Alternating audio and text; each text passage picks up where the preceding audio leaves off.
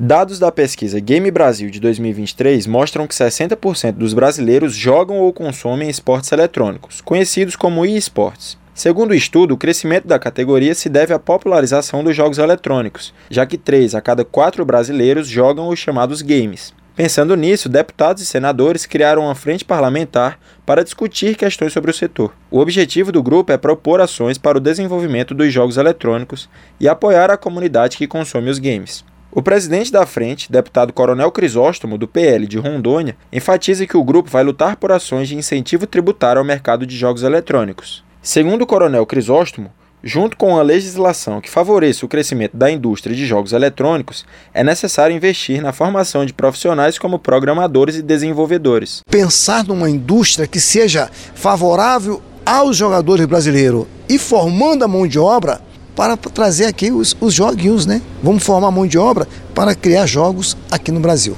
que isso é um mundo aberto para o presidente da Confederação Brasileira de Games e Esportes, Paulo Ribas, a frente parlamentar aproxima o Congresso dos Esportes Eletrônicos. A expectativa é que a frente parlamentar tenha um entendimento que precisa ser entendido desde a base da formação, da educação. É um movimento de interesse nacional, né? não só da parte de entretenimento dos próprios esportes, mas também como na economia, no turismo. Nós temos grandes eventos aqui vindo para o Brasil. Isso pode fomentar o e-esporte né? no Brasil como um todo. Paulo Ribas espera que o apoio dos deputados impulsione a descoberta de novos talentos e a realização de mais competições de esportes eletrônicos em estados com menos investimento nos games. Da Rádio Câmara de Brasília, João Gabriel Freitas.